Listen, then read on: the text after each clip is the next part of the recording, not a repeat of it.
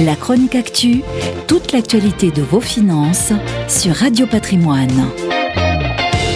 Après les Dark Kitchen, ces cuisines sans salle de restaurant qui fabriquent des plats destinés à la livraison, voici les Dark Stores, des magasins ou plutôt des mini-entrepôts à l'intérieur des villes uniquement tournés vers la livraison à domicile en moins de 15 minutes. Cette nouvelle tendance s'appelle le quick commerce. Comme souvent, la tendance vient des États-Unis avec GoPuff, mais également avec un acteur turc, Getir, lancé en 2015 et déjà valorisé 7 milliards et demi de dollars.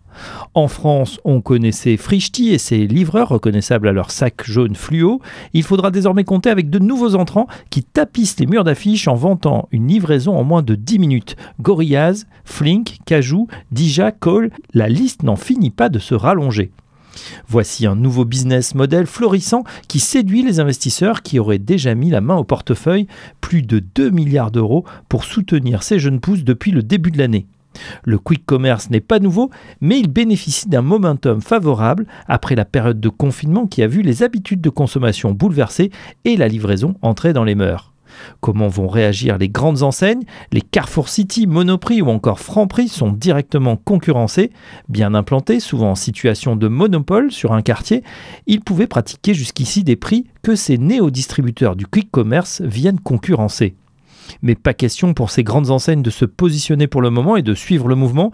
Se lancer en propre n'est pas à l'ordre du jour, d'autant qu'avec le nombre de nouveaux entrants, la profession et les investisseurs savent que tous ne vont pas survivre.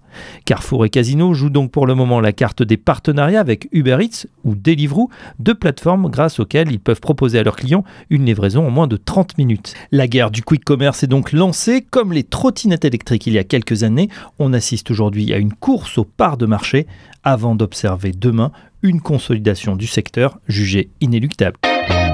La chronique actu, toute l'actualité de vos finances sur Radio Patrimoine.